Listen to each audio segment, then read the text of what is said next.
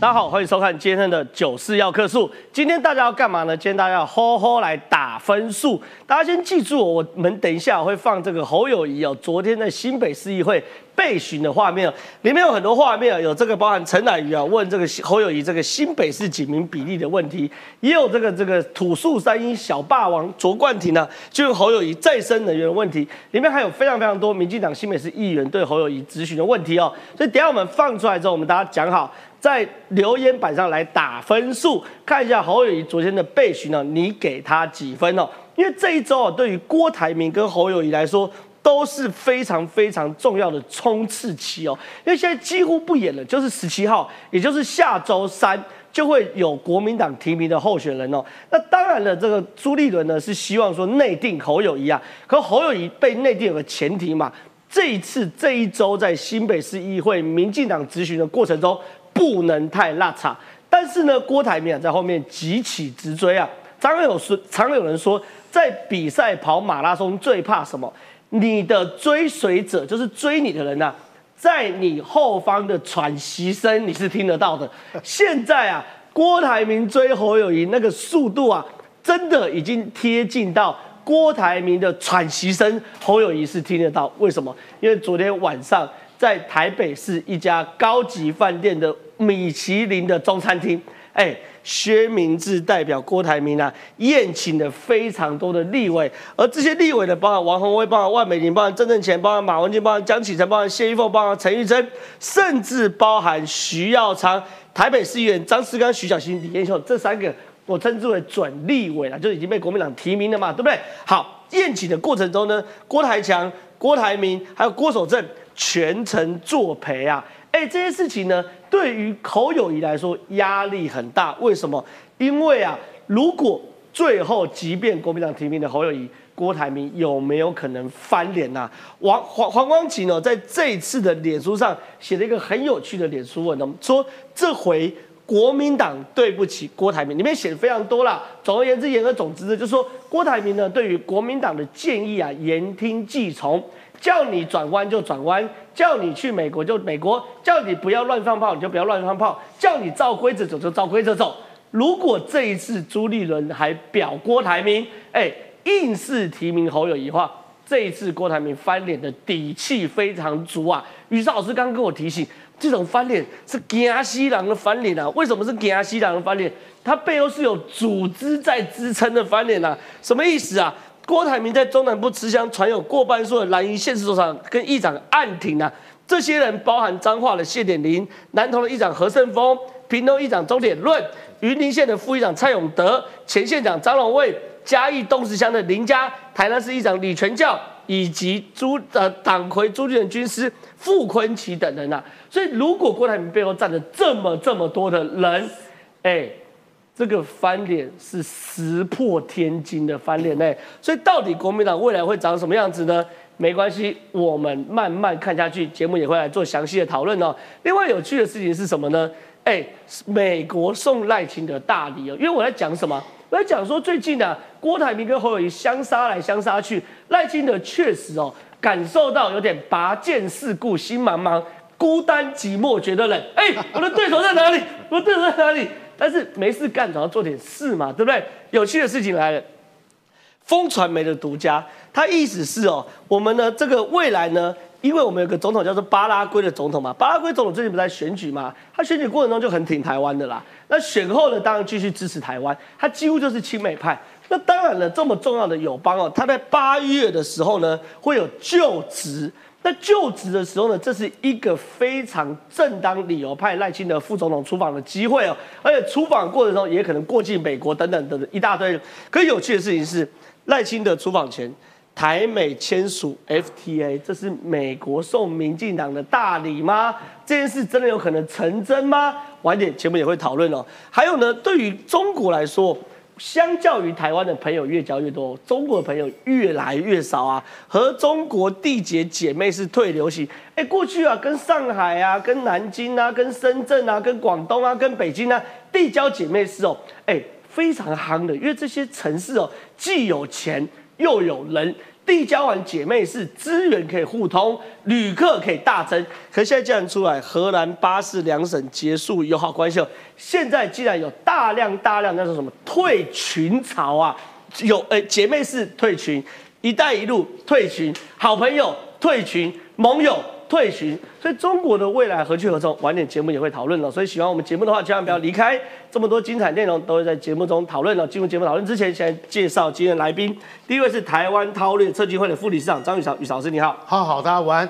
第二位是这个我们财经专家邱敏宽，敏宽哥你好。真好，大家好。再是我们这个文山智林王石琪师姐你好。大家好。那个等一下，这个阿苗，这个台北市议员。苗博雅也会加入我们的讨论的。好，那我们进入讨论之前，之前呢，我们现在看一下，刚刚讲嘛，今天的主轴是吼吼打分数。等一下，我会马上播侯友谊在昨天在新北市议会的咨询，大家打几分就打在留言板上。导播，我们来看一下昨天的画面。新北市的警民比是多少？一比大概五百五吧。一比五百四十，哎，这个好像违法了呢。我们根据我们的地方自治法哈，第二个，我们目前规定六都的法令是一比三百五啊。你刚刚说多少？一比多少？我印象是一比五百五左右。五百好，五百五。好，他这个数字有好的，五百五、五百四没关系，那是不是违法了？我们经常啊跟中央争取原额。经常跟中央争取原额。好，那你有没有编预算？员额主要一来。你有没有编预算？你回答我。你好，你有编预算？好，我来看哈，我们的新北市远景的预算原额比编制原额少了快四千人，为什么？因为你补不来啊。啊，你为你不增加预算呢？只要跟绿能、跟再生能源，我连你印那个宣导品的纸啊、人事的加班费啊，全部算进来啊。你实际上，你这是新再生能源市府的相关预算，十年来新低。侯友谊市长编列的再生能源预算，比朱立伦少了三分之二啦。施政就预算跟法令啊，啊，你预算少了三分之二，你六度倒数第二成绩，你还敢去讲说二零二五飞鸿家园是什么？那理想很理想很什么？现实很什么？酸言酸语啊！你自己做成这样，那为什么中央连续八年给我们决定冠军？我在讲再生能源的时候，都一样，都一样。问 A 答 B。哎，邵老师啊，刚刚很多人打零分呢，我觉得打零分很过分啊。我们考试有签名都会有两分，你们怎么会打零分呢？有出席就至少给两分。你怎么看昨天的这个新北市议会的备选？这两位议员啊，示范啊，什么叫做精准打击？是现阶段呢，如果你要咨询侯友谊，猛黑狗是沙博豪啊。比如说，有些议员问说，挪威国旗是什么样子？或 G7，我觉得这反而帮侯友谊掏收啊。他会说，哎，这跟市政有什么关系？这样就跳过。对，或者世界上将近两百个国家国旗，基本上他如果更厉害，拿一个奇怪国家国旗反直询，对，结果人家回答不出来。我说有没有精准打击？侯友谊过去的形象啊，或者所谓市政啊，是媒体啊堆叠出来的。行家一出手便知有没有。这一题最狠，什么意思？那侯友谊是警察，对不对？哎，他这个答出来蛮厉害的。或者是说他本人应该答出来。我念一下，因为陈乃瑜问说：“哎，为什么新北市的警民警民比啊最低？新北市是血汗警察之都啊！你自己查讨哎，你自己说你对警察最好哎，就新北市这样成为血汗之都，警民比一比五百四十，远低于法定的一比三百五十。哎，这很夸张哎，这什么意思啊？一个警察要照顾五百四十个市民呐，对，所以警察基本上很累嘛。”法定是一比三百五十嘛，明明呢，新北市连四年呢超增共达五百二十五亿，两百五十二亿，呃，两百五十二亿，这什么意思？你有钱嘛？对对啊，基本上你只要多编列预算的话，毕业这些警察基本上的圆缺就就可能跑到这个新北市来嘛。结果你没作为嘛，你连预算都不编，而且你好有钱，你预算呢还有高达两百五十二亿的这个呢。增的超增的税额，所以说呢，你没有编预算去争取啊这个增补，那请问这算不算是怠惰或是失职？难怪陈乃瑜就要这样表达嘛，很简单，这是你最专业的东西。你说你要安居乐业，安居乐业，警察又很重要，侯友又是警察出身的啊，你下面的新北市的远景会不会觉得好累、好辛苦？侯友怎么回答？甩锅啊？哎啊，难道编增编预算不是新北市府的责任吗？是。关键是这个，可是侯友就说啊，那个什么顾所谓言他，我不知道，他要告诉他大家这一题的答案是什么？其实只有 A 跟 B 而已嘛。哎，陈乃瑜的质询呢，基本上很有创意，好像参加那个嘛，呃，益智节目一样，要全民什么什么全什么攻略，忘记我没有参加过全民新攻略，他的答案就是 A 跟 B，基本上侯友也可以回答 C 啦。对可是问题锁到呢，你根本没有办法闪躲。像这一题，你就坦诚是啊，我们市府啊在预算编列部分呢、不够认真。但是我知道侯友谊没办法这样回答。这是第一题，很简单，预算没有编列不作为，导致警察很辛苦。其实陈乃瑜要是多追问一题的话就可以。哦，他追什么？警察都那么辛苦了，所以说这不是警察错，开了七十几枪是其中一个问题嘛？对总是要有间隙嘛。对，每个警呃每个每个县市的警察，如果负担的要照顾的民众不是这么高的话，那么警察是不是比较豪整以暇、游刃有余？好，其实陈乃瑜可以继续追问的，没关系，我已经觉得表现非常好了。现在看哦，小霸王卓冠廷对不对？对他问什么？这个问的是警察，这个问的是再生能源啊。对这一题啊，侯友宜就更不能回答了。他说呢，新北市一百一十二年再生能源相关预算是十年最低，而且卓冠廷更机车，什么意思呢？比朱立伦当初还低，这叫同比，好不好？我不要跟你比六都了，我不要跟你比其他的，好啊？为什么比朱立伦那时候还低？然后呢，他说所谓酸啊，中央有没有什么作为啊？呃，配比要调整啊？只有一个很简单的想法，你预算没有编嘛，推动绩效也不好嘛，所以卓冠廷直接质询完之后，哎，我觉得质询很重要。如果侯友谊有顾左右言他，你直接帮他下结论，国政交给侯友谊才会造成全台大大跳电啊。侯友谊说不会，你凭什么说不会？好啊，最后这个。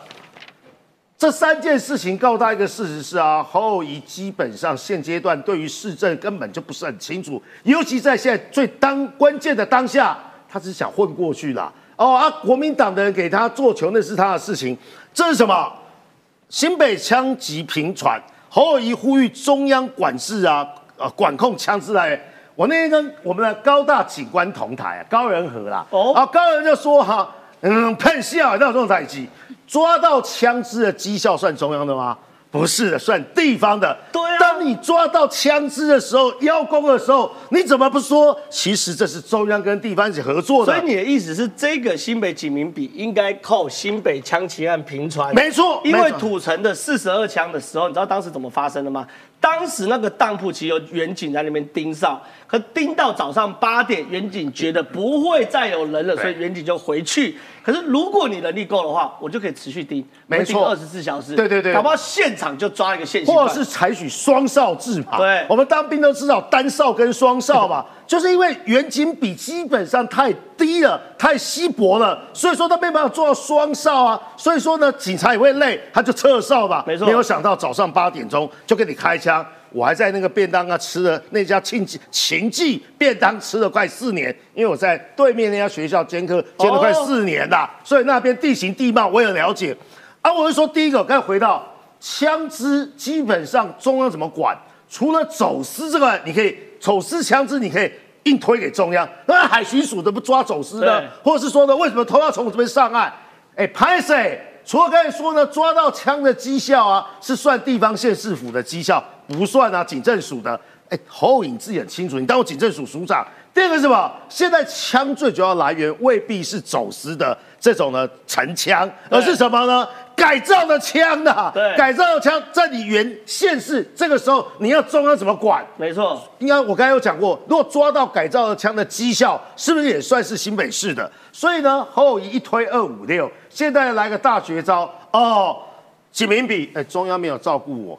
之前是讲疫苗啦，哦，疫情时间啊，呃，中央对我们不闻不问，推到警民比中央没照顾，再再生能源，中央没编对对啊，枪支啊，有没有枪支犯也是中央问题。他觉得，哎啊，中央应该归口管理。你看他怎么说？哎，扫黑取缔是事务的职责，但是地方分到自爱难行之处，也要立刻反馈中央，检讨法规松绑、行政效率、环境等等，才能让中央地方。我只问一个问题是啊，啊，抓改造手枪是不是你该做的？对啊，再说一次，为什么警察没有办法做得到？我要帮警察说话。啊，你的起名比是这样子，警察不是累个半死，结论也不要讲，这样帅无能，累死三军呐！是非常谢谢宇超老师。刚刚这个有了网友帮侯友谊打分数，从零分加分啊，一次加很多分啦，从零分加到八十七分呐，他说八十七分不能再多。那我想问一下阿淼，这个阿淼这个，因为你是二零一八年踢的议员嘛，所以这是等于是你第二任嘛，对不对？我最近看过你的咨询啊，你咨询这个体育局的一卡通的时候，哇塞，很凶啊，就是那个凶不是真的大声的凶，就是很冷静的问。然后体体育局跟金发局局长都不敢跟你面前给笑，都很错啊，就是你已经有那种大议员咨询的样子，所以你非常熟悉议员的生态。我想问一下，每一次侯友谊讲什么都推给中央，然后每一次都讲空话，第一件事情你怎么看这种市长？第二个，如果是你，你会怎么电侯友谊？因为侯友谊他这一次在议会的表现，大概就是第一招就是中央处理器，中央十成，那中央处理器就是啊，反正这事情啊都是交给中央，那连新北市发展这个再生能源绩效不彰，他也说哦那个中央怎么样怎么样，这是第一个嘛啊，那第二个就是说。他会发明一些口号嘛，口号式的，然后吼吼做歹机啊，然后就这样子的东西去糊弄过去。第三个答不出来的时候，就说你说嘛，你比较厉害，你说你说，立功立功啊。那以这样子来看的话，我是觉得其实新北市议员哈要咨询这样子的一个人，真的蛮辛苦，蛮辛苦的，真的，因为他就是非常。其实侯友谊哈，他跟蒋万安不一样啊。蒋万安他是欠缺经验，他是很生嫩哈。然后呢，这个遇到事情他就要看一看桌上小电脑，人家给他打什么提示啊，或者是说哎不敢回答。可是以侯友谊来讲，他长期哈，其实在官场打滚，对，他非常熟悉这种。如何的哈去回避、去闪避问题？哦，你说这不是不熟，也不是笨，是油条。他是非常老练呐，老练，非常老练呐。啊，比如说啊，人家就问他说这个国政他答不出来的时候，他就找他或者是他的这一些其他的侯友谊的侧翼说啊，你怎么不问市政？怎么不问市政？好，可是问题来了。大家都心知肚明，为什么这时候来总咨询？不应该是这时候的，为什么是这时候？因为你自己要选总统。对啊，你就是要选总统，你才把这个总咨询时间提前，不是吗？对。现在我觉得新北市议员非常可怜的一件事情是，他心知肚明说这个市长啊，等到走过场演完之后啊，就要去选总统了。没错。那现在在那边咨询，到底咨询什么意思？这个前几天。人家不是讲说为什么不咨询市政吗？我觉得何博文哈，他以前也当新北市议员嘛，他讲的就很精准啊。他说你马上就要离开了，要绕跑了。那我问你市政，然后呢？你负责吗？你能够承诺说你要给我做什么吗？你能够承诺说接下来怎么样要改善吗？对，那不能承诺嘛。对，所以那问什么？当然是问你比较有意义的啊。你今天准备要去选总统，你对于国家的。认识到哪边，你对国家大政的方针到哪边，最好趁这个机会问个清楚。因为你在这里，你不能够像是被记者堵麦一样说啊，好，谢谢，我们今天访问就到这里就走。不管怎么样，在这个时间之内，你要回答议员的问题。没错。所以刚刚前面讲的关于能源问题，你说怎么跟地方无关？侯友谊，你未来如果要当总统了，你的能源政策不需要地方配合吗？没错。如果他什么都讲中央，未来你当总统的话。干脆地方的这些政府都裁撤掉嘛，与你无关嘛。未来如果给你当总统的话，你说治安难道与地方无关？对，地方的警察局是不是收起来算呢？都由你中央来负责。那如果今天好。中央说，既然你们这些蓝营的县市首长都说中央十成都是中央处理器，那未来你们地方自治的权限都收归中央，好不好？从统筹分配款不分配下去，所以这些地方首长会会怎么讲？我说哦，好啊，对啊，权力都给中央，不可能嘛，对不对？今天上午我们在台北市议会警政卫生委员会开会，预定专案报告的题目就是。包括防治诈欺，包括防治帮派、防治黑枪。为什么地方的议会要做这种专案报告？因为确实这就是地方政府警察局的职权嘛。那所以以以这个来看的话，这些议员问的问题有脱离市政吗？没有。就我看来，完全是跟市政扣在一起的。那侯友谊为什么不能好好回答？很简单，因为他经不起检验，经不起检视。你知道我们在台北市议会哈有一个独步全国的地方了。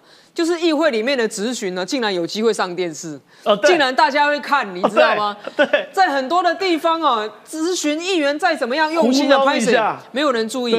各位观众朋友，你回去想想看，你上一次看到新北市议员质询的影片在电视新闻上出现是什么时候？朱立伦绕跑的时候。除了最近这一波之外，你没有印象？为什么？因为媒体没有平常不会去新北市议议会关注，是所以造成侯友谊他有一个非常好的媒体形象的今生，是啊，好像说他都会做台旗，然后他施政都做得很好，都没有问题。但我要说这是一个假象，对，这绝对是一个假象。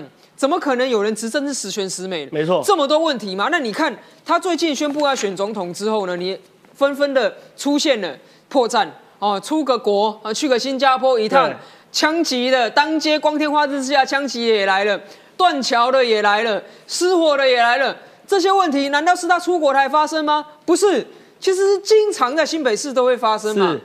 那只是过去因为侯友谊没有受到检验，所以大家看不到。没错，这一次新北市议会对他的炮火，在我来看呢、啊，也不算非常猛烈啦，对正常而已啦。老前辈的正常啦，对，正常啦，只是说大家终于看到说，哦，原来侯友谊是如此的经不起考验，这个落差是呈现在这里，所以我是，当然最近哦，因为郭董新闻很大嘛，没错，所以侯友谊这个在议会质询的这种种，我们被掩盖过去。是，但是我相信，如果他选择参选总统，这些在议会里面留下来的影像，将来还是会呈现。那大家你可以想一下，这是你要的总统吗？这种风格遇事情推给别人，对遇事情就说人家问你能源配比是什么？哦，我的能源配比就是不缺电。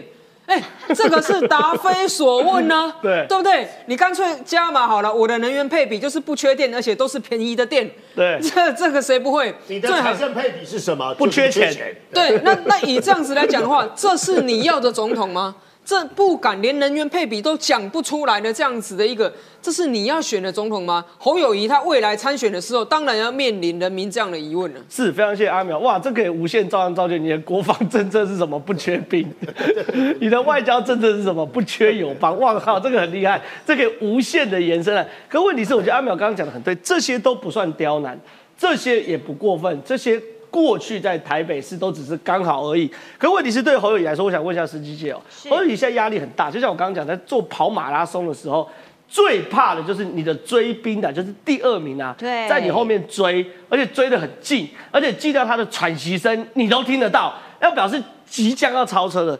哎，很有趣。第一个，薛明志昨晚哦代替郭台铭帮了邀了十二个蓝委出席哦，包含了王宏威，包含万美玲，包含郑正乾，包含林圭洲，包含林思明，包含马文君、江启臣、谢依凤、陈玉珍等，甚至呢还有一些准立委哦，在国民党内的定义嘛，对不对？张思刚、士林北投、徐巧芯，呃，这个松山信义、李彦秀、内湖南港嘛，还有郭台强，郭台铭的弟弟也全程陪同，郭守正也全程陪同嘛，这是一个。这个还不是最可怕，因为很多人都说吃顿饭而已嘛，最可怕是这个善报独家哦。云林泛蓝明代相体，张荣卫直接说我是支持郭董，说什么郭台铭在中南部吃香，有半数蓝营县市议长暗挺，包含彰化议长谢点林、南投议长何胜峰、屏东议长周点论，还有云林县的副议长蔡永德、前县长张荣卫、嘉义东池乡的林家、台前台南市议长的李全教。以及朱立伦军师傅昆奇等人，所以，哎、石姐是郭台铭气势越来越旺嘞、我觉得上报小看了郭台铭，什么叫做中南部吃香？人家是从新竹以南全部挺郭啦，哦在国民党内。你什么中南部是从新竹开始了哟？你看看从新竹以降的各个这个议长，国民党籍的，有谁在挺侯？没有，全部都、欸全部都是挺郭的。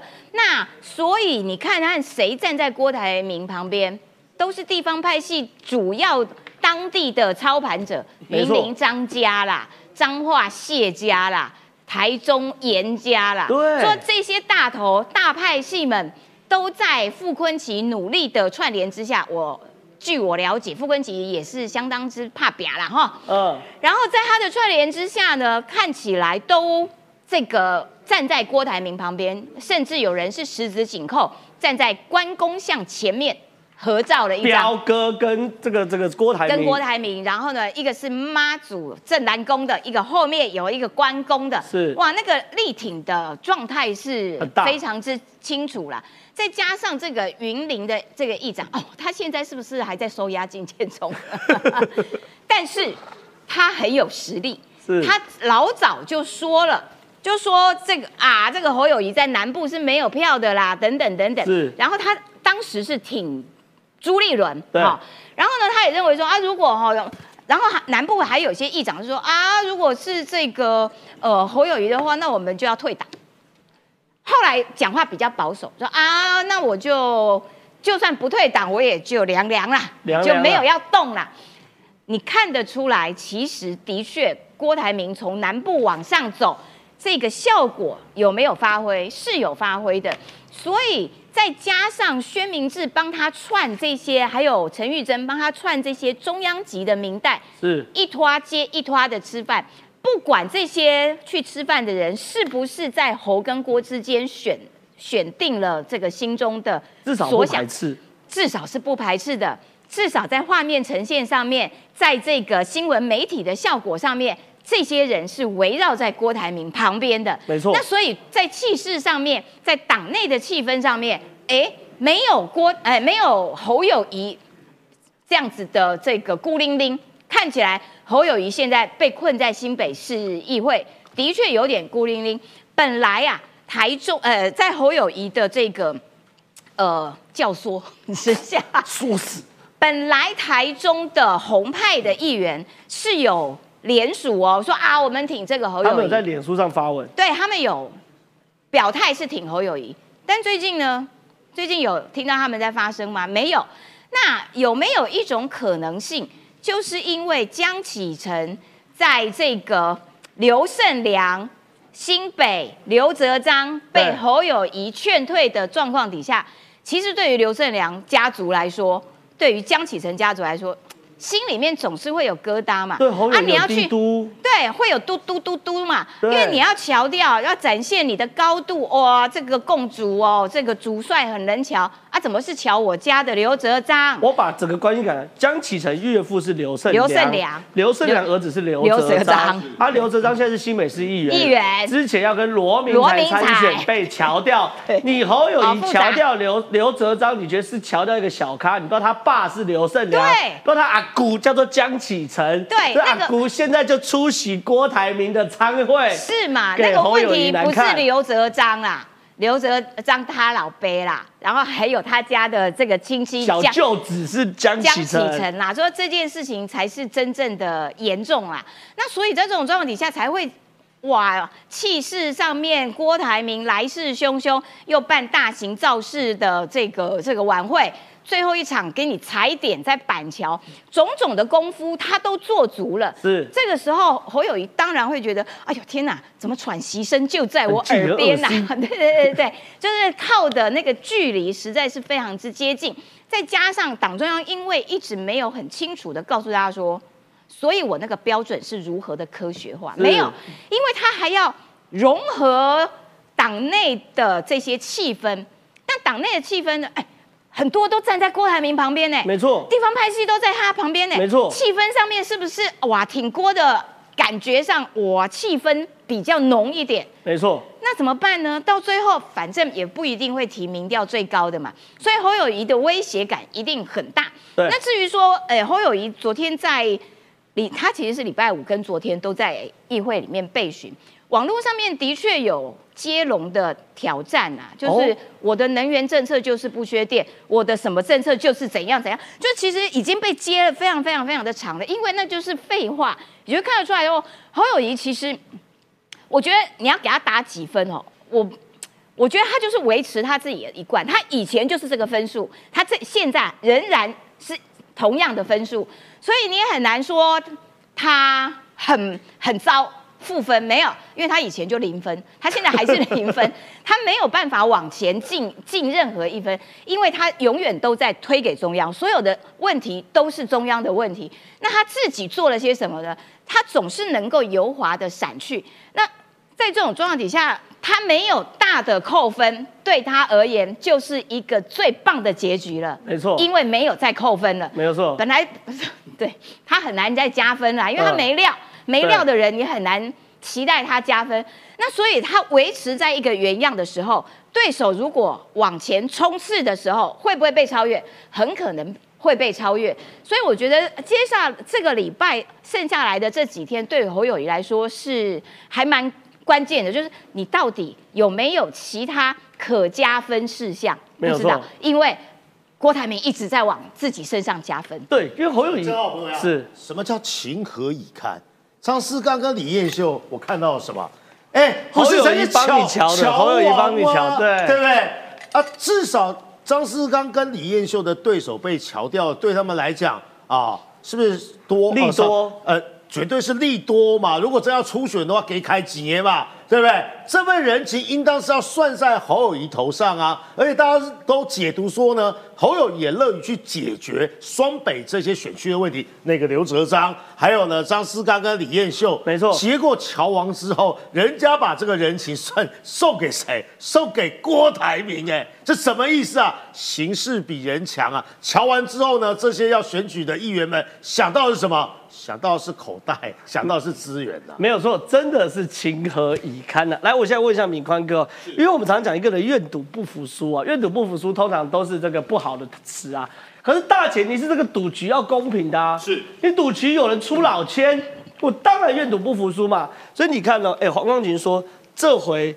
国民党对不起郭台铭，里面有非常非常多啦。反正呢，里面呢就讲说郭台铭对于朱立伦是言听计从。你叫我不要骂党中央，我就不要骂党中央；你叫我该干嘛就干嘛，你叫我去美国就去美国，等等一大堆的啦。可他说郭台铭用正式初选的方式在拼征招，选着选着选出一种悲壮的感觉。国民党确定在五月十七中华会提名，如果不拿出一个可招公信的说法来。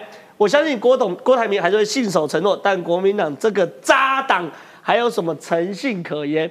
哎，黄光启这句话已经讲得非常非常清楚，连黄伟汉也怕哦，头都洗下去了，蓝营难收尾。你怎么看郭台铭未来翻脸？我们现在谈郭台铭哦，郭台铭一代枭雄，妈妈标了一个三十万的会，然后让他去创业，真厉害！四十多年的时间，人家现在身价两千多亿。两周前我一直搞不懂郭台铭为什么要出来淌这个浑水，你身价那么高。日子过得挺好的，何必要每天出来阿姆阿北要跟人家拼总统的初选？但现在呢，我慢慢的看出一点味道来了。味道第一个，一开始我要先问的是国在国民党当中，第一个谁骗了郭台铭？国民党当中谁骗了郭台铭？各位去想哦，就想那个架构，那个架构超有趣的。现在的国民党在干嘛呢？现在的国民党是我们正在做一个所谓的全国的征召。那征召呢？严格来说，就只有两个人，一个叫侯友谊，一个叫郭台铭，对不对？没错。但是你看郭台铭怎么用力的，怎么拼命的。他目前呢，各位，你只要开车、听电台、看新闻，各位几乎是全国的广告哦。他全国广告跟你说什么呢？你哪叫给点位？要记得票投郭台铭。各位每个人都听过。现在是在征招，哎，结果搞到这么大哦，这第一个哦。然后呢，这道菜还不够，现在呢还有一个叫什么呢？叫做反韩流。我们来看哦。现在国民党跟整个郭台铭说什么呢？说第一个民调非征招唯一的因素嘛，候选人要有具备所谓的举证的责任嘛，然后郭台铭还要做整个韩流嘛。然后问题来了，各位，现在问题来了，为什么呢？因为现场现在这场戏呢变成假戏真做了。什么叫假戏真做呢？上个礼拜我们就说郭董没有地方实力啊，郭董他有所谓的空中空战的实力，但是他没有地方实力啊。就在这个关键点，各位地方实力出来了，我们来看哦。彰化啊，屏东的议长周点论，周点论议长第一个手伸出来，结果后面呢，郑浩的节目当中才出来，原来有在一间小餐厅里面吃饭，而且现在吃饭呢是有情有义。据传下一场在整个屏东当中，他要上台助讲嘛？没错，他要亲自上台助讲嘛。然后再来呢，张荣卫。严清标、杨秋兴、钟东锦、何胜峰、谢点林、李全教，现在包括了高鸿安、傅昆奇、杨文科。讲句难听点，你现在只有桃园以北有守卫，桃园以南全崩。然后花莲王现在傅昆奇是他们现在来看的话是总教头。那各位你去看哦，这地方势力有多强？可是这一来呢，一看有好有坏。为什么有好有坏呢？郭台铭的心中有一股龙图霸业，他要去做展开。可是展开的时候呢，他现在有天兵，可是各位地上没有降。这个地上没有降的时候呢，他现在弯道超车，所以现在呢，疾病有点乱求医。各位仔细把我刚刚念的那群看一看，各位心中有没有一个概念？两个字：黑金。黑金。那这些年轻人，各位他吞得下去吗？所以基本票一定有嘛。但是我昨天看完高雄那一场之后，我心中有一个感触啊。高雄那一场的跟韩流有没有比？各位当然没比啊。可是韩流的时候呢，动辄几万人，不得不说啊，韩国瑜嘴巴满嘴跑马，他很会讲啊。而且那次他准备了三周，我们这次只有三天的时间准备，一来一回，我认为够。所以呢，现在简单的说，这一场仗如果到时候开票开出来，好票翻出来，侯友谊。现在人家郭台铭已经说了哦，我目前带着郭守正，带着郭小玲，带着郭小玲的她老公，现在我们要选到底。那选到底，郑浩，我就问你，这场戏现在要怎么善了？没修刷啦，真的是很麻烦呐。那我现在问阿淼，还有另外一件事情，有趣的事情是什么？老柯。你是最熟悉老柯的人哦，你在跟他在市议会互动了四年嘛？长期观察他，长期科学家阿苗，我想问你几件事哦。第一件事情是五月八号，是柯文哲正式登记挑战二次总统大会。我是觉得这个画面很 gay 笑，因为他的登记是登记什么？登记民众党总统的提名的登记。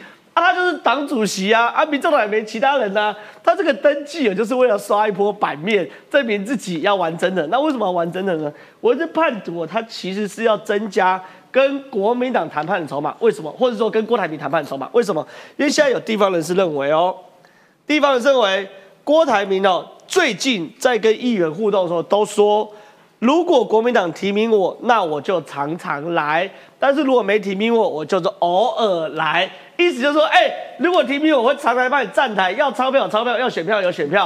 啊，如果没提名我，我就偶尔来，偶尔来。这个偶尔是不是选举前不一定？但重点来了，党内也是担心郭台铭未受征召，会不会重演四年前想要跟国民党党主席、那，民众党党主席柯文哲合作，或是独立参选的梦魇？你怎么看老柯现在的状况？这个以柯文哲来讲哈，他说登记参加民众党内哦，就代表他一定会登记到中选会的那个登记吗？对，其实我觉得也不一定嘛。对，因为民众党是很有弹性、很灵活的啊。是，他是党主席嘛。那现在柯文哲啊，民众党决定提名柯文哲，那可不可以到之后民众党到再开一个会，决定说要跟郭台铭来合作？都柯文哲说了算。就因为一个政党内部事务，这是他的家务事嘛。没错。等于是就像是如果我说我在我家。哦，登记参选护长，护长啊，就代表说我一定会去中选会登记参选 市长吗？不一定啊，所以这个是这个状况啦。当然，他要做新闻啊，因为柯文哲现在民调第三名，最怕边缘化，没错，所以他一定要为自己保温嘛。去美国好，去美国回来哇，现在去美国也去过了，总不可能马上去中国嘛，对不对？那那怎么办？那登记党内哈，给他再做一个加温。我觉得这是这这个动作了。第二个是说。郭台铭有没有可能说，如果国民党哈真的不提名他，跑去跟郭科配？对，好，那我觉得比较可惜的是说，这一次可能郭台铭还是很年轻气盛啊，再一次年轻气盛，因为他之前就把自己的这个路给切掉了嘛。他说会全力支持国民党提出的人选。对，所以变成是说，郭董他去到美国回来之后开的那次记者会，他宣布说，如果是提名侯友谊，他会全力支持侯友谊。这等于是切断了他未来跟柯合作的后路，没错。所以是，所以这也是为什么现在朱立伦，哈，对于郭台铭，现在国民党对郭台铭是肆无忌惮的在进行政治诈骗了。现在大家在讨论什么 P to P 借贷什么有的没的，其实国民党在对郭就是玩这种啊，对不对？他就说啊，绝对公平，对不对？然后征召最强的，然后派出一个黄建庭说。啊，应该就是侯友谊了。然后过两天再说没有了。侯友谊是第一阶段，后来还有第二阶段、第三阶段嘛？这些东西是什么？一直去撩郭台铭，让他觉得，哎，我有机会，对我有机会，心很痒。啊，因为我朱立伦都讲说要最强的嘛，所以我只要成为最强，我就会被征召。所以我现在开始做大造势啊，我要去跟地方派系，去跟严清标，去跟张荣卫这些结合。我要告诉朱立伦，我才是最强。哈，你看郭台铭现在一心一意往我要变最强，这有点像什么？就是说。这个两个人之间呢，有一个互相追求嘛，我追求你，然后你也不好意思拒绝我，然后就用这种比较委婉的方式，其实等于拒绝了啦。对。但是他相信说，哦，只要我成为更好的人，哦，我就有机会跟你在一起。对，所以郭台铭现在处在这个状况了哈。那处在这个状况的郭台铭，因为他相信国民党了，所以他把跟柯文哲的后路切掉了。没错。切掉之后，对于朱立伦来讲，他现在为什么要怕郭台铭？你郭台铭如果最后又食言而肥，又吞下自己的诺言，跑去跟科和的时候，国民党最高兴啊！他就说啊，你不守信用啊，瓦牌掉，不是说要支持我们侯友谊吗？怎么这样子？嗯，那这样刚好国民党还等于一次解决郭科两人。对，好，所以我认为说郭台铭这一次的政治幕僚哈，依然还是不太了解政治啊，他应该保留最大的筹码，保留跟柯合作的可能性。这样才能够最大程度的威胁到侯友谊，威胁到朱立伦，为自己在国民党中开出一条路嘛。那第二个，以柯来讲的话，他当然希望郭可以跟他和，可是这个和呢，不是说郭来当总统，他配副总统，他是希望呢郭的钱可以跟他和啊，因为以郭台 郭台铭来讲，他最多就是这个资源嘛，包括他跟什么议员、立委闭门座谈的时候，嗯，你觉得为什么这些议员、立委要去跟他座谈？没错，因为未来这些蓝的立委要选的时候，他当然也期待郭董给他 O N 啊，对，他当然期待郭董除了站台之外，还有更多其他的支持嘛，没错。那所以在这个情况下，柯当然对郭还有寄望，哦，可是柯自己他也很难放下总统选总统的这样子这个野望，所以我觉得。他们可能会无限暧昧、无限接近，哈，可是真的会不会配成对？我觉得几率是很低的。哎，怎么每个人跟郭台铭都想要无限暧昧啊，或是无限诈骗？可是总而言之，言而总之就是不让你登上那个龙位，很奇怪。有钱有时候也是个罪过。的那些讲话，其实某种程度就是用钱在勒索人。没错，没错，他也知道他的优势，他也知道你们大家看中我的就是我的钱，然后所以他也知道你的弱点，所以我用钱来绑住你，啊，威胁你，然后要不然我就偶尔来哦，我常常来，呃，我常来的话，钱可能就会来哦。现实一点啦，好。挺侯的新北市议员有两个人呢，现阶段呢忐忑不安呐。谁？一个叫林金杰，一个叫做叶元之啊。不知道要不要收到邀请函？为选举，我也希望有斗内。可是呢，我已经被点名做事要是侯家军了。结果这个时候呢，哎，叶我就问叶元之啊，你要不要去啊？哎，我收到邀请函的时候，我一定会去。人家都不要邀请函了，人家打电话，你什么家伙？你有邀请函？这一语道出是说蓝营，就阿苗说的太对了。每个人都在选举啊，来你的人都希望花点钱嘛，哦，还有资源更好啊。可是呢，针对。郭台铭跟侯友之间，很多人会选择左右逢源，没错啊。但是叶仁之跟林金杰现在应该是没救，所以某种程度，叶仁之跟林金杰还算是专情呐，在政治上还算是一个跟人家钞票出轨，在政治上还是一个这个痴情男子汉。叶仁之难得有做对事的时候，那我想问一下石琪姐，因为刚刚讲完国民党，对不对？来讲一下赖清德，因为我刚开场说赖清德很无聊啊，拔剑四顾心茫茫，哎，对手呢？对手呢？就对手还在互打哦，他们还在打这个会外赛，还没进入到会内赛，所以赖清德要 do something。可这个新闻呢，哇，我真的是看完新闻后我吓一大跳，一个非常非常大的大跳。美国送大礼，赖清德出访前，台美签署贸易协定，短短三句话哦，非常多的讯息。第一个，赖清德出访，凭什么出访？什么时候出访？去哪里出访？哟，有时机哦。八月去巴拉圭总统就可能出访了嘛？这出访去中南美洲，惯例惯例过境美国，惯例过境美国时候见一些大人物，造点事，这是第一件事。第二件事情，哎呀，台美 FTA 有可能吗？有，对，有，有，对，就是这样。第一个是说，哎，你是主干，你可不可以保持一些神秘感？没有，我直主干直接告诉你，对，要签，就就这几个礼拜，快了，快了，快了。应该是这样讲，赖清德没有拔剑四顾心嘛，他蛮努力的在堆积他自己的能量。一个人的马拉松譬如说，他跑客家的这个，客家话，对对对，学客家话，然后跑客家，哇天哪，三天两头就去跑，他前天又跑去跑了，所以就是说他知道这个地方可能是他的弱点，所以他就用勤快这件事情，没错，拼命。拼命增加这个它的这个出现的能见度啊，然后来作为它的补强，然后各个领域之间，譬如说年轻人的啦，虽然他最近因为喝全糖真奶也被攻击说是为了抢年轻选票，但是他的确呃在 YT 上面开始有影片啦等等，他的种种做法就是哎。各个区块，它其实都在努力的经营。好，那当然最大的一个重点就是说，选总统总是要有一些国际上面的高度，他处理国际事务的能力。那至于说台美签署贸易协议，这几个礼拜就要签第一部分的二十一世二十一什么世纪台美贸易倡议。对，因为我访问过李纯经济部次长，他他跟我的讲法是说。台美二十一世纪哦，好难念哦。对，第一件事情我就跟他抱怨说，这个东西我都念不出来。这件事情我们已经跑了九百公尺，总长是一公里，但是我们已经跑了九百公尺。那剩下来的是什么？剩下来的就是因为美国现在整个的气氛其实没有那么想要签单边的，然后所以他们对，但是因为是台湾，所以对对对，所以呢。这个东西有好几个部分，然后所以现在已经这几个礼拜要签第一部分，年底之前会把整份全部签完，而这件事情就是台美 FTA 的前奏，也就是说，明年的下半年可能就会签台美双边的 FTA。哦，我懂了。第一阶段是台美二十一世纪贸易倡议。对。那这个二十一世纪贸易倡议呢，现在说已经完成百分之九十九，因为里面有五项议题。对。那这五项议题呢，包含贸易便捷化、中小企业反贪腐法规实务、服务业国内规章等。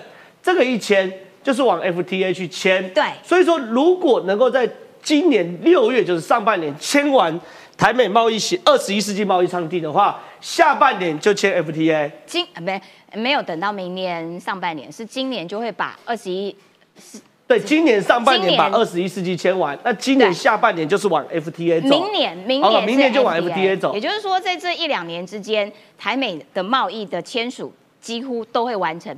所以，是不是美国送给这个赖清德的大礼？我觉得美国本来就了解，就还算了解赖清德的这个两岸路线啊等等。那所以有没有特地要送他一个大礼？其实我觉得也不是哎，应该是说台湾对水到渠成，台湾自己很努力，台湾自己拼了老命在做这些事情，然后的确也就即将开花结果。那时机上面是不是正好碰到了赖清德要出访？哎，也就这么刚好，那一切都是老天决定的，好吗？各位，所以赖清德有没有天命？看起来有哦。哦，是这件事情。其实我坦白讲，如果美国可以加紧脚步的话，对于民进党在今年的选举绝对是加分。因为每次国民党都骂嘛，阿姆九，你不是跟美国很好，你们签约啊？阿姆九，不是你、你们、你、你们变邦交国啊？阿姆九，你们不是跟民进党很好，你们签台美 FTA 啊？哎，这个签的话可以堵住国民党一半的嘴嘛，对不对？那接着我们请敏宽哥来到这个电视墙前面哦，因为很有趣的事情是。现在啊，台湾跟美国的互动越来越深，是美国也越来越需要台湾。可反之哦，中国的朋友越来越少。你说中国现在有退群潮，对，他有个群嘛，以前“一带一路”群、姐妹四群，现在全部都退光光了。而且呢，这个退群潮除了面子上难看之外，你说会影响到中国在打什么？打货币战争的状况，因为中国一直希望去美元化，是中国去美元化过程中，就是要更多人用人民币，我才能独自变成一个货币体系嘛。是，可你朋友少，谁要跟你用人民币？你所以说这是牵一发动全身的。目前来看，第一个哈，如果说我们跟台美的贸易倡议有签的话法大概守不住了。所以我们可以发现一件事情哦，为什么？为什么大陆的学者，特别是厦门大学？厦门大学是习近平最爱用的，因为他之前是从福建出生，没错。然后呢，是时候叫停 A 法了。但当然，这种事情，各位这是取舍。你选了 A，你就不能够选择 B，你就只能够吃一份饭。你今天如果选了美国，那中国这边他就不会再跟你让利了。那我们来看到整个现在欧洲哦。过去欧洲觉得中国太厉害了、太棒了、太有钱了，那么多人来旅游，所以我们当然要跟他结为所谓的姐妹市嘛。但现在来看呢，各位图穷匕现，为什么图穷匕现呢？有人权吗？没有。有教育营哎，没有。今天连澳洲那边的大使都快要被赶出来了，多夸张啊！所以呢，荷兰包括了八个市、两个省，要结束所谓的友好关系哦。是。那现在呢，被骗最凶的是意大利，为什么呢？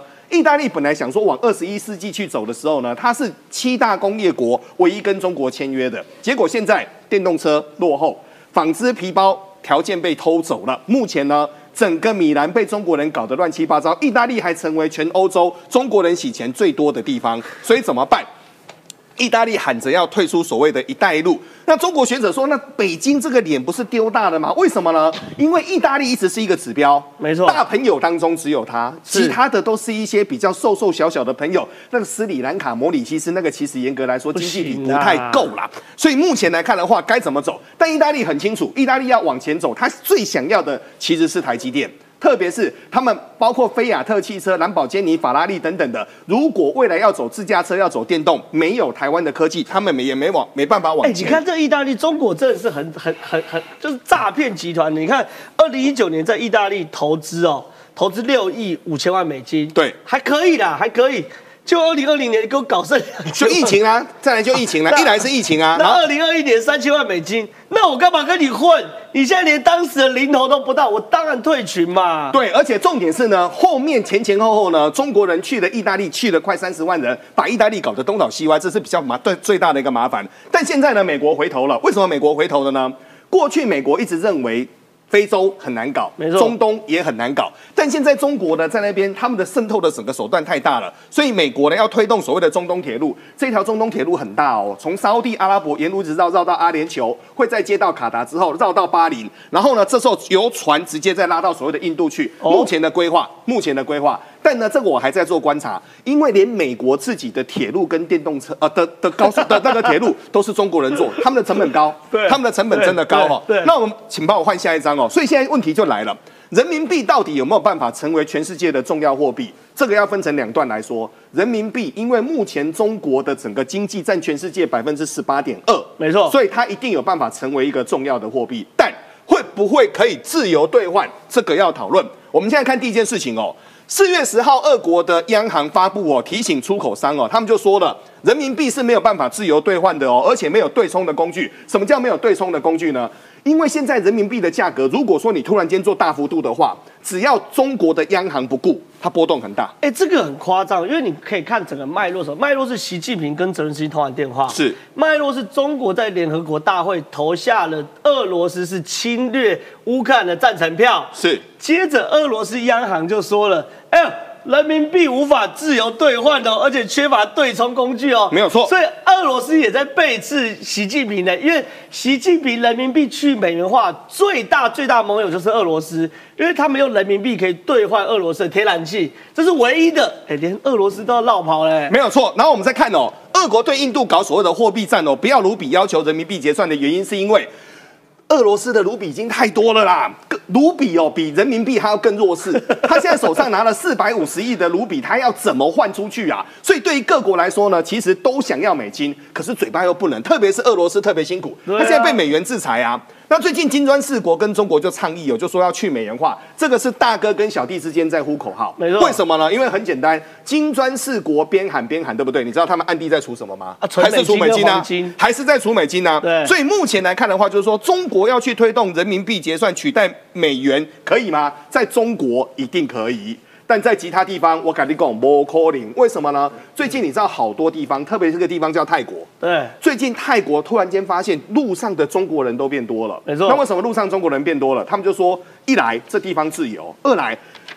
泰国的房子，我们在中国三线城市就大概这个价了。因为泰国很好移民，它有精英计划，四百万就可以去移民。没有错，所以呢，对于整个中国来说，人民币有办法自由兑换，这是一回事。但现在中国人纷纷想走啊，是非常谢谢这个敏宽哥，因为其实我最近跟一个搞这个货币金融的这个大哥啦聊天，他说中国。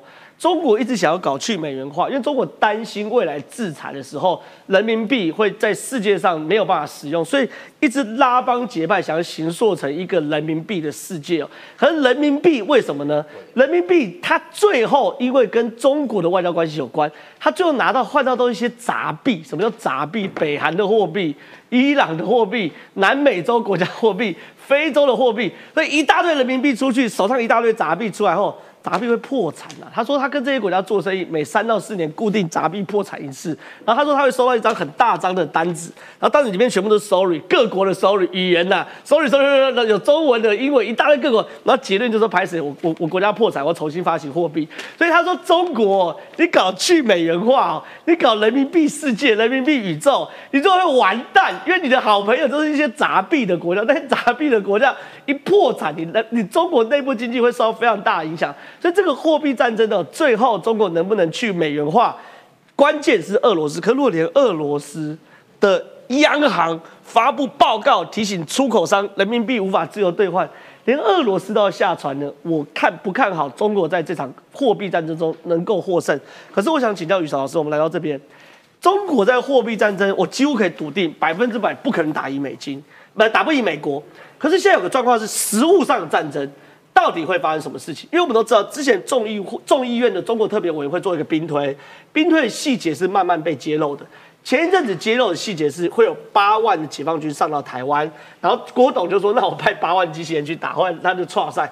可是你说，今天有更多的细节揭露了，尤其是外媒告诉我们，开战头三天会发生什么事，开战三天后会发生什么事，开战四天到六天会发生什么事，这个状况很可怕。接下来，说我兵推的灵魂在于想定。我一直跟大家讲，结论呢未必是最重要的，而且呢，兵推一定有弦外之音。像上次我讲的兵推，就是刚才正好讲的，呃，那个八万人啊，那推给中国看的，因为所有你的细节、你的战略战术我都知道。这个上次那个兵推呢是有贺主效果，你真的确定要打吗？但这次兵推呢的弦外之音在哪里呢？可惜我们的 CG 没有说出来，没关系，我们先看有战损在第二哦，对对，我是说头三天这个很简单，介入跟反介入之间的拉扯嘛。老共的战略叫反介入，美国就是一定呢在第一时间呢一定要驰援第一岛链，特别是台海，所以第一时间拉扯红队跟蓝队之间呢，基本上呢在军事上角力。开战三天后，这就是重点了。那个详细的内容呢，在这个地方没有列出来，是什么？双方呢武器呢？呃，反舰飞弹有的没的呢？不论是台湾的呢，跟美国的，在三天之内呢打的差不多了。这边有写，因为呢前三天呢，蓝军会把第一岛链，蓝军是美军哦，美美军，美军的兵队，假设美军是介入，不是绕跑。我先讲，把伊台论那些人打他们点。对。分布第一岛链，空中、地面、水下部队以及远程轰炸机进行搭配，去打中国。那中国呢，在对美国印太地区的基地发动大规模空袭。换句话说，他假定是中国敢去打关岛的哦。没错，中国敢去打菲律宾的基地哦。中国敢打日本横须贺哦。加手然后呢，而且中国会抛售一定数额美国国债。简单讲，除了事实上战争，还有经济上战争也打。没错，没错。关键来了，美中两军的长城飞弹哦，大家卖 gay 笑。打了三天后就打完所有飞弹了，后面呢就没有子弹可以打。进入到三天后，我跟各位说，这个想定是逆想定。什么叫逆想定呢？因为与事实相反，三天之内美国不可能打完的。但是他要假设最严苛的条件之下，台湾该怎么办？这是他的推定的设计哦。当没有飞弹的时候，或是说我的那个对台湾的保护伞啊，这样破一个洞的时候，那这个剧情该如何往下走？这是他的想定设计的概念啊。我们不要再在乎说他怎么可能打完，他故意有可能打完，毛毛起来打就打完了。严苛条件，毛起来打就严苛条件啊！开战三天后，三万多名解放军登陆台湾但伤亡惨重。红队也攻击了美军基地，同样嘛。一二岛链呐都大打出手，但由于美军分布，你看猫地就开始出现。第二，由于美军分布广泛，防御措施优异，大部分的部队得以幸存。这意思是说呢，美国呢的国防部呢，应当想办法针对现在的基地呢，加强它的呢所谓的呃防爆，或是说呢所谓的打击，也就是现在所说的这叫耐打力啦。好，很重要的地方上，美国要强化耐打力，而且呢。这个基地要分布的越远越阔越好，不能集中这几个。其实这是现在美国的战略。你可以发现，肩并肩不是多租了四个基地吗？哦，阿巴丹岛上也有基地嘛。接着蓝队也开始呢推进水面的舰队，有效的运用战机。但是你可以发现哦，从这边为止啊，你得到一个想法是什么？得到的想法是啊，基地要越多元越好，对不对？还有呢，你刚好就想到呢，最近的五亿美元给台湾的这个呢，呃，军呃，应该讲是说补助啦，因为那是无偿的，不需要国会通过的。还有呢，台美最近不是有二十五家美国的国防产业来吗？这一个非但不怕打光，最好的方式是什么？饱和攻击能够承效承受下来是什么？